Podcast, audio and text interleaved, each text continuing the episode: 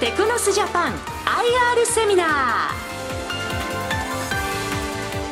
この時間は6月26日にオンラインで開催したラジオ日経相場の福の神注目企業 IR セミナーからテクノスジャパン IR セミナーの模様をダイジェストでお送りします。ご出演はテクノスジャパン代表取締役社長吉岡隆さんです。この番組は証券コード3666東証一部上場テクノスジャパンの IR 活動の一環としてお送りします。テクノスジャパンは企業向け経営業務システムにおける DX デジタルトランスフォーメーション推進事業を展開。DX イコール ERP×CRM×CBP として ERP 統合基幹システムまた CRM 顧客管理システムに加え DX 競争プラットフォーム CBP 上にクラウドサービス注文決済サービス SaaS を提供しています。それでは吉岡社長よろしくお願いいたします。どうぞよろしくお願いいたします。ます。でまずはですね、御社の概要から教えていただきたいんですが。そうですね。簡単に、うん、あの、説明させていただきますね。はい、えー、まずあの弊社は東証一部上場で証券コード三六六六ということで、はい、で私はですねあのもともとまあプログラマーとか、はい、あの SE やってコンサルタントやってという、まあまあ王道なんですけれども、このシステム業界の中で王道のところであのややってまして、はい、でまあそういったあの技術的背景も含めて、はい。はい、やっぱり今できること、まあ、将来やっていかなきゃいけないこと、うん、まあ、そういうところをですね、うん、あのまあ、キャッチアップしながら会社の成長にうまくつなげていければなと思ってます。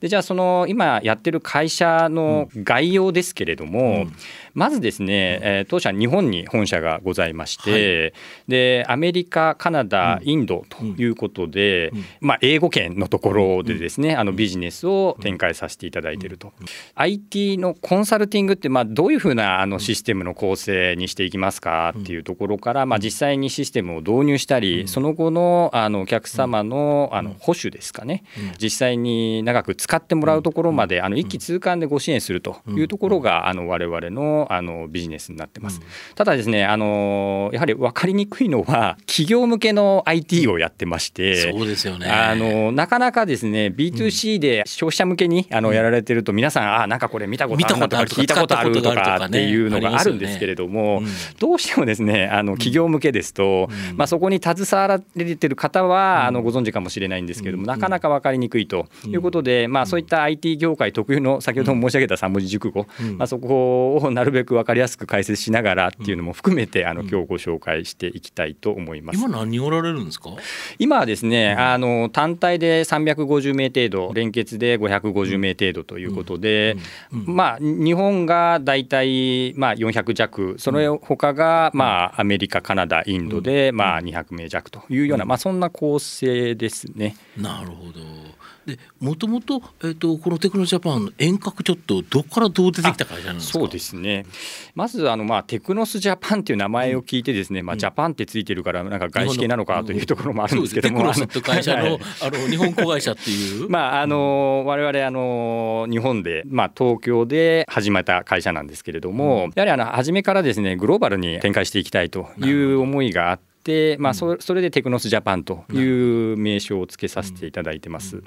まあ、我々大切にしているのは、企業にサービスをするわけですけれども、実際そこにいらっしゃる人であったり、まあ、実際その IT っていうものをこう届けるにあたってはまあデータをしっかり連携させる、まあ、要は企業としてそこにいる人がまあシステムを使う上でまあいい意味でこうつながってくるような、まあ、そういうデジタルを通じて人と人がつながっていくっていうのをやっぱ我々としてはあの目指していきたいなと、まあ、やっぱりあの IT ってちょっと無機質なところがありますので、ね、まあ、そういうちょっと有機的なあの人と人とのつながりっていうのをあの大事にしていると。我々やっぱこう今までずっと企業様を支援していく中で、もっともっと企業と企業をつなげていくとか、えー、もっともっとその企業と企業のその人同士もつながっていく、そしてその IT 自身もこう連動していくみたいな、まあ、そういう未来を作っていきたいなということで、まあ、そういったところがミッションビジョンになってます。で遠隔としては、1994年ですね。その当時の創業メンバーがですね、はい、海外から来た SAP っていう ERP がですね、はいはい、当時あの1990年代前半にあの日本に来ていたんですけれども、うん、まあ、それぞれあの個別に例えば販売システムとか在庫システム購買システム会計システムバラバラにあの IT 使ってた時代からやっぱりそういうのを統合的にデジタルとのデータがこう連動してあのつながっていくこの ERP というものを見てですねやっぱり今後すごい伸びていくしこういうふうになっていかないと IT として立ち遅れていくということで、まあ、会社の創業の中でですね、まあ、この ERP というビジネスをしっかりやっていくというので会社として作った会社になります。でまあその後ですね、まあ、2018年頃から、まさに先ほど申し上げたそのアメリカとかインドとか、まあ、そういうところにですね M&A してあの会社を買収したりだとか、まあ、その後2020年に日本の会社も買収してですねもう一つの柱として、SAP さんが ERP のグローバルスタンダードの製品プレイヤーであれば、CRM と言われる顧客管理の仕組みのグローバルスタンダードのセールス放射のビジネスをやってる会社2社を買収してですね、まあ、そこ日本とアメリカインドをうまく連携してビジネスを進めていくと、まあ、そういうような形で、まあ、後ほどちょっと ERP、CRM って何なのよってもうちょっとあの細かく説明しますけれども、まあ、その2つをですね柱に成長して地域的にもまあ日本だけじゃなく先ほど申し上げた通り創業のジャパンってつけたものから次のステップに今あの移行できてきてるっていう、まあ、そんな状況でございます。この SAP、えーと、セールスソースともにバカでかい会社ですよね。そうですね、うん、まさにあのよくねあの GAFA って言われて、うん、そのやっぱ B2C あの消費者向けのところってよく、ね、アップルさんとか Google とか Facebook とか見ますからね、分かりやすいんであれなんですけれども、うんうん、結構 B2B の世界で言えばもう本当に二強みたいなあのちょっとあのレイヤーが違うところとスタンスが違うところあるんですけれども、まあ、やはりあの日本の、えー、グローバルで活躍しているお客様が、まあ、どうしても活用していかなきゃいけないような仕組みのところっていうのを、まあ、我々としてあのしっかりサポートできるような体制を整えていこうというようなことですね。トヨタ自動車に並ぶような時価総額がある、ね、そうですね、まあ、本当に大きいんですけれども、やはりその B2B が領域であるがゆえに、まあ、なるべくああのその大きさほどあの知名度としてはなんかあの浸透してないのが現実かなと思いますけれども、非常に有料な会社ですし、やはり仕組みもですねしっかりしているというところで、我々として、まあ、そういったビジネスしっかりあのやっているような状況でございます。はい、御社、えーと、テクノロジャパンにはいくつかのグループ会社があるかと思うんですけど、はい、こちらちょっとご紹介いただけますでしょうか？そうですね、うん、当社のビジネス市場としてはですね日本と、はい、えー、アメリカカナダになってます、はいうん、要は日本と北米ですね。はい、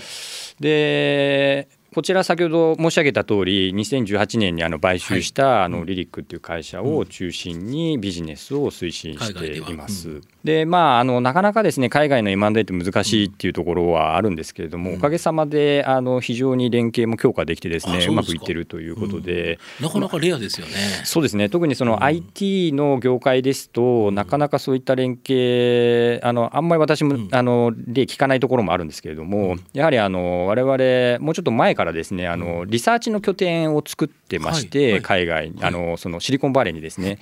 リサーチの拠点作ってまして、まあ、そこに根を張っていてそういったあのところにつなげていったっていうところもあって、まあ、しっかりしたあの会社を買収することができたのかなと。でまあその、まあ、リリックという会社なんですけれども、そこのインドの拠点がですね市場ではなくて、はえ今はオフショア拠点ということで、まあ、開発とか保守とか、まあ、そういうことをやってる拠点なんですけれども、今後はですね、まあ、見ていかなきゃいけないのはやっぱりインド市場も大きくこう、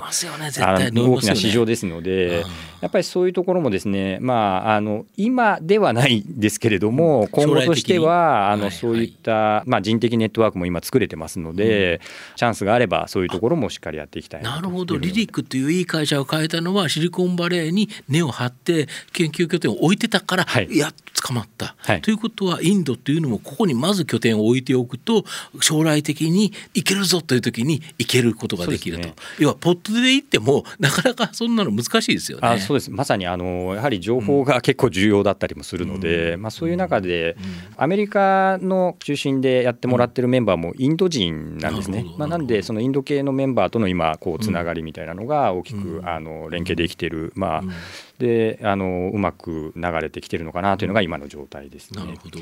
今御社の場合売上高っていうのは多くはやっぱ製造業が多いんですか？そうですね、まあ、お客様をですね、はい、ちょっとセグメントいくつか、うん、あの3つに分けて、うん、えー、ご説明しますと、うん、1つ目が、うん、えー、お客様の業種別ですね、はい、で業種別でいうと、おっしゃる通り製造業が大体80%強ですね。圧倒的ですね、はい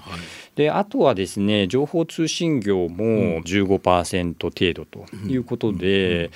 まあ、あの先ほど申し上げた通り、うん、あの我々北米でもビジネスやってますけれども、はい、シリコンバレーでそのインド人のネットワークでビジネスやってるところもありまして、はい、まあ、そこ、まあ、あって、まあ、情報通信業みたいなのももう伸びてきてるっていう、まあ、やはりあの辺の一体そういうところがあの盛んなので、まあ、そういったお客様も今ちょっとずつ増やしているというような状態ですね。なるほどで御社の IT サービス、まあ、ここからこのカタカナがいっぱい続くわけなんですが、はい、これちょっと詳しく説明していただいていいですか？まずですね、うん、デジタルトランスフォーメーション、今、あの言われてますよね。言われてますけど、まあ、定義って結構人それぞれだと思うんですよね。バラバラですね、正直。で、まあ、やっぱ我々は、じゃあ、どういうところでデジタルトランスフォーメーションを支援していくのっていうのも、ある程度しっかりした方がいいのかなと思ってですね、はい。まあ、一つ目が ERP、うん、え二つ目が CRM、そして三つ目が CBP というふうになってます。で、我々のビジネスはですね、ERP と CRM ビジネスがあの、はい、我々の今の売上利益の源泉になってますと。でただですねやっぱり我々があのいろいろサービスしている中で、うん、そのやっぱり ERP とか CRM 入れていくと、うん、その一つ一つのお客様にあのこう点でサービスしていかなきゃいけないっていうところがあってですね、もうちょっと点のサービスとプラスして面のサービスっていうんですかね、まあ、要はクラウドのサービスで、まあ、使いたい方が使ってそれを課金していくというモデルの、まあ、クラウドサービスをこの ERP と CRM のビジネスと組み合わせることによってよりこう点と面でこう連動していくようなシステムのあの作りっていうのをして、あの提供していきたいなというふうに思ってまして、まあ、そこがですねまだ我々としては投資をしながらっていうところはあるんですけれども、先日ですねあの注文決済サービスという SARS のソリューションを提供開始いたしましたので、えまあここからですねあのお客様を増やしていくっていうのと、あとは、まあ、よりですねお客さんのニーズをキャッチアップして製品としてのそのクラウドサービスとしてのレベルアップをしていくという、まあ、そこはあの引き続き投資をしながらあのお客様のデジタルトランスフォーメーションっていうのをあの後押ししていきたいなというふうに思ってます。なるほど、はい、このだけど ERP×CRM ってあの ERP は基幹システムですよね。CRM はお客様の管理。この2つはやっぱり両輪ですよね。そうですね。まさに、あの我々もそう考えてですね、実はあの CRM のビジネスって、実はあの Salesforce 社が日本に来たのがちょっと正確には分からないですけど2000年代前半ぐらいだったと思うんですね、まあ、その頃ですね一回手がけたんですけれども、やっぱりちょっとそのサイズが、まあ、我々大企業向けのこうガッとやるビジネスやってたので、まあ、なかなかこうハップしなかったところがあったんですね。でただやはりですねビジネスを展開していくにあたってやっぱり ERP っていうシステムと CRM のシステムっていうのは、やはりなんか別々に持っておいてこう連動していく方がよりお客様にとって価値のあるようなシステム構成なんじゃないかなっていうのが我々がこうやってる中であの気づいた点でですね。でまあそんな中でセールス社もかなりあの規模も大きくなってましたし、あのお客様が増えていってたところもありまして、でかつ当時ですねあのやっぱビッグデータどこが取っていってどこが勝ち組になっていくのかというところをですね我々なりにこう考えていった時にやはり ERP のビジネスのまあグローバルスタンダードになってるのが SAP でで CRM のグローバルスタンダードになってるのが Salesforce っていうとやっぱり AI そのビッグデータが溜まって AI が育っていくのもやっぱりこの2社っていうのはしっかり抑えとかないといけないだろうと。それでですねあのそのアメリカにシリコンバレーで要は原価センターだったところを利益センター化していく中で、まあ、セールスフォースの舞台を、まあ、あの M&A という形で手に入れて、これはだけど御社にとってものすごく変革でしたよね。そうですね。だからまあ、チャレンジで、まあ、結果的にすごいうまくいってるんですけれども、でまあ、あとは日本にもやっぱり今までこうビジネスを積み重ねてた方々のこう経験値っていうのを M&A であの、我々の内部に取り込んでいくと、でまあ、そうしていくと、要は ERP としてのこうビッグデータ AI っていうところと、えー、CRM としてのビッグデータ AI っていうところがつながっていってでも、えー、そこをまたつなげていっていろいろ連携していくような枠組みとかも必要になってくるので、まあ、そこを我々今あの CBP で作っている注文決済サービスって言っているところと連動しながらそのビッグデータを組み合わせて AI 活用していくみたいなそういういうところにつなげていきたいなというふうに思ってます。なるほどで ERP、CRM とも市場はめちゃくちゃ伸びてますよね。そうですね、うん市場全体としてはどちらもですね、うん、まあ右肩上がりで伸びていきます、うん、それも結構急な右肩上がり、ね、そうですね。まさにここって市場が大きくなっていくところかなと思ってまして、でこの市場のこう伸びっていうのはですね、おそらくまあ SAP 社があの2025年27年でまあ ERP 再構築し,、しましょうと。要は、はいデジタルトランスフォーメーションに対応できるようなバージョンの ERP にこう置き換えていきましょうという運動を今されてるんですけれども、はい、まあ、そういったニーズもですね我々にとっては追い風になってまあ現れてきているのかなと。先ほどの3文字熟語ですねこの ERP ってものが何なんですか、エンタープライズリソースプランニングという名前で、まあ、それ聞いても分かんないですよねと、要はそのリソースっていう言葉が企業のリソース要は人物金ってよく言いますよね、そこにまあ情報とか、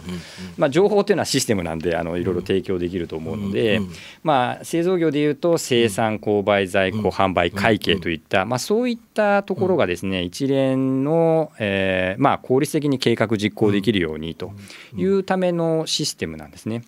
まあ、なのであのこれっていうのは企業がある限りなくならないニーズですし、これはなくならないですよね。そうですね。でかつそのグローバルでどんどんどんどん連携が必要になってくる。ますよね。そうなんですよ、うん、まあ、なのでやはりそういうその重要なところでありそのグローバルで活躍されていってる企業様をサポートするっていうのには、まあ、いろいろなこう知見だとかも必要なので、まあ、そういうのがあの我々として水泳上がってってきて、うん、えー、まあ、今でもビジネスの中心でやらせていただいていると。で逆にですねあの CRM っていうのはですね、うん、あの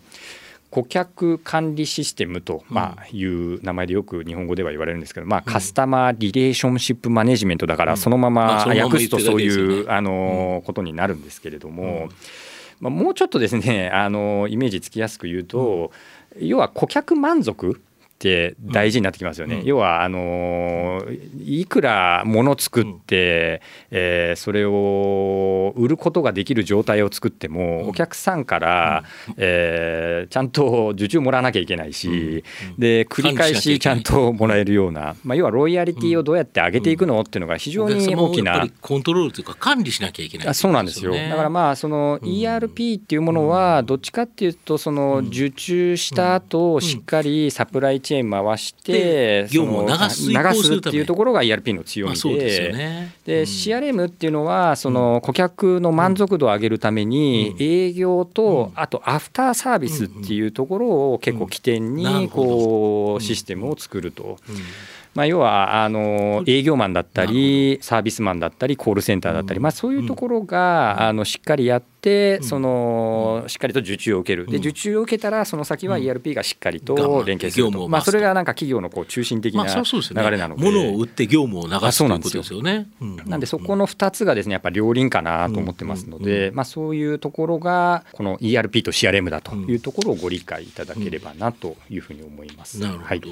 あとデジタル改革の中でもという形でやっぱりその間、はい、ERM と CRM この2つの間に御社の CBP というシステムが、ね、まあ、自社で作っていこうということですよね。はい、先ほどあの、うん、面っていうような形で申し上げましたけれども、うん、まあ、ERP とか CRM っていうのはまあ各社にそれぞれ導入してっていうところではあるんですけれどもやはりなかなかこうコミュニケーションになってくるとお互いがあるところなので、まあ、要は ERP って我々入れてるとですねすごいシステム入れてよかったなって思うのは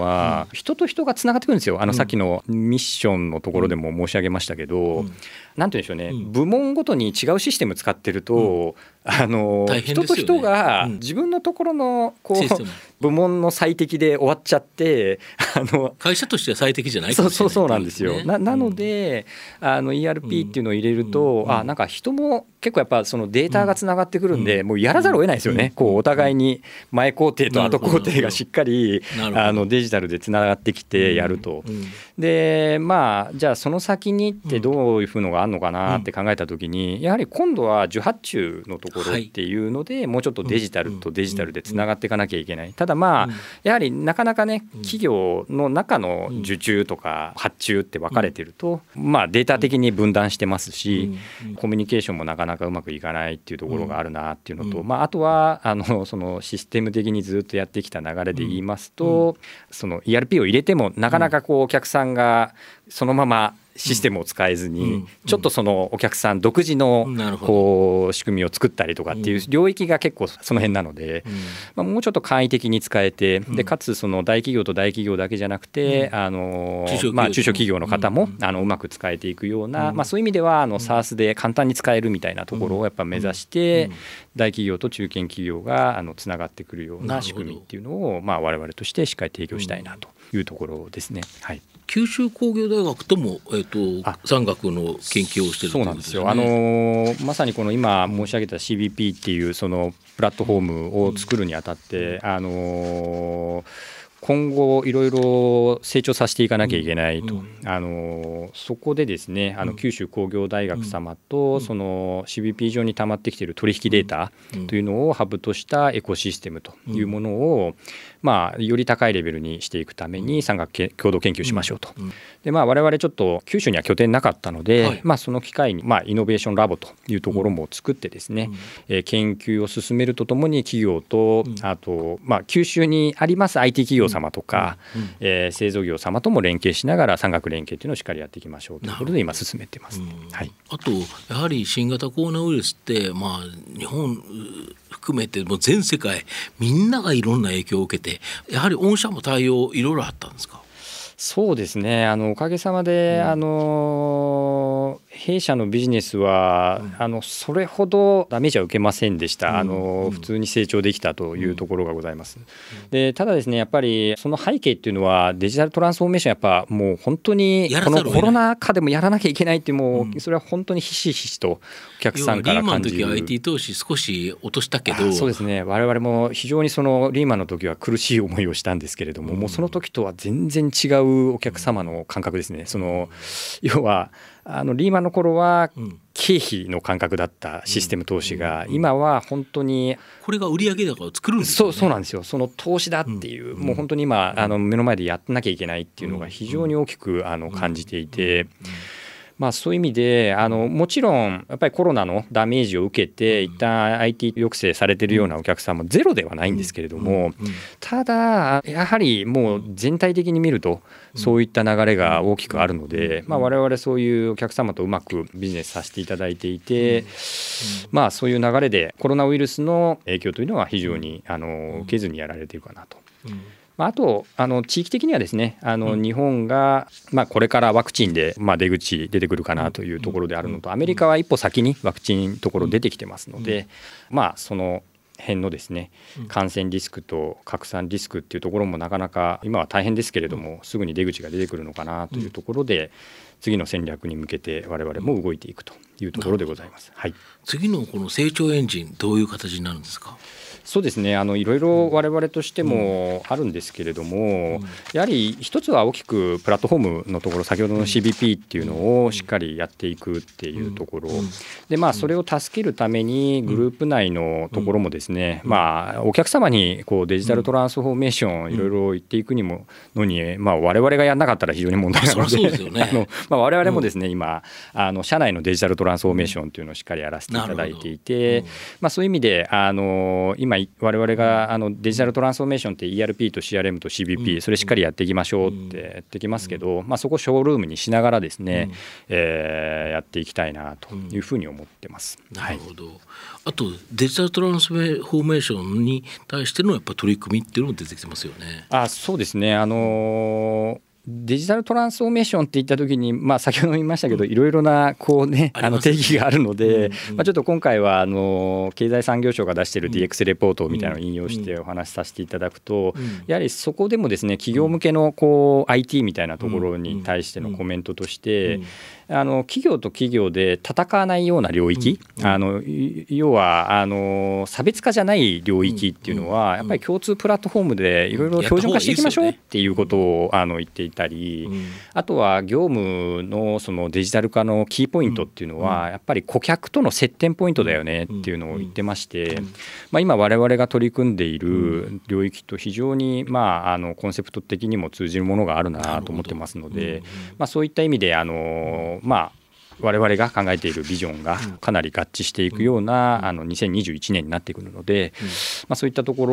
ろの,、まあ、あの 世の中の流れと合わせて我々のビジネスっていうのもしっかりあの発奮させていきたいなというふうに思ってます。あと直近御社の前期の、えー、決算状況ちょっと教えていただけますでしょうか？そうですね。あのおかげさまであの、うん、先ほどのコロナの話でもありました通り、うん、あのまあ影響を受けずにですね、あの3期連続、ね、あの増収で過去最高というのと、うん、まあ利益についても大幅増ということで、うん、えー、対応させていただくことができました。営業利益だとこれ 2, 2億8200万が9億2400万だから、えー、増減率でいうと227%そうですね、はい、強烈ですよね、まあ、ERP、CRM のビジネスやはり堅調好調で進んでいるのと、まあ、M&A の効果もあったかなというふうに思ってます。で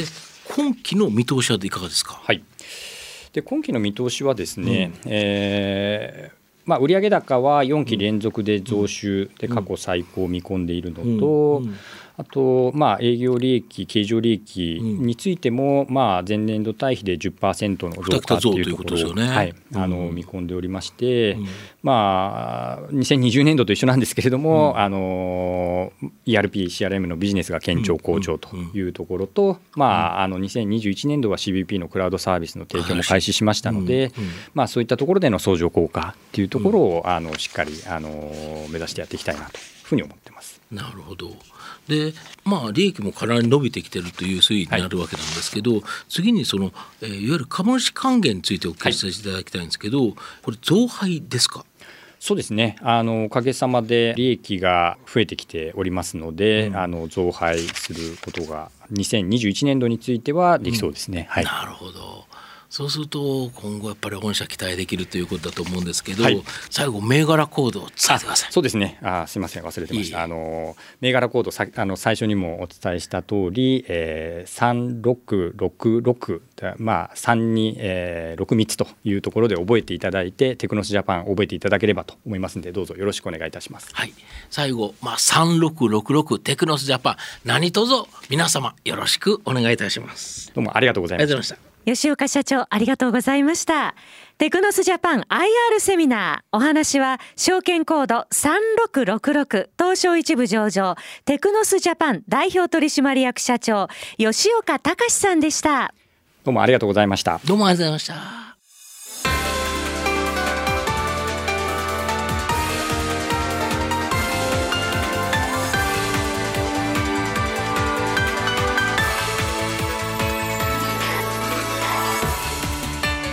テクノスジャパン IR セミナーこの番組は証券コード3666東証一部上場テクノスジャパンの IR 活動の一環としてお送りしました。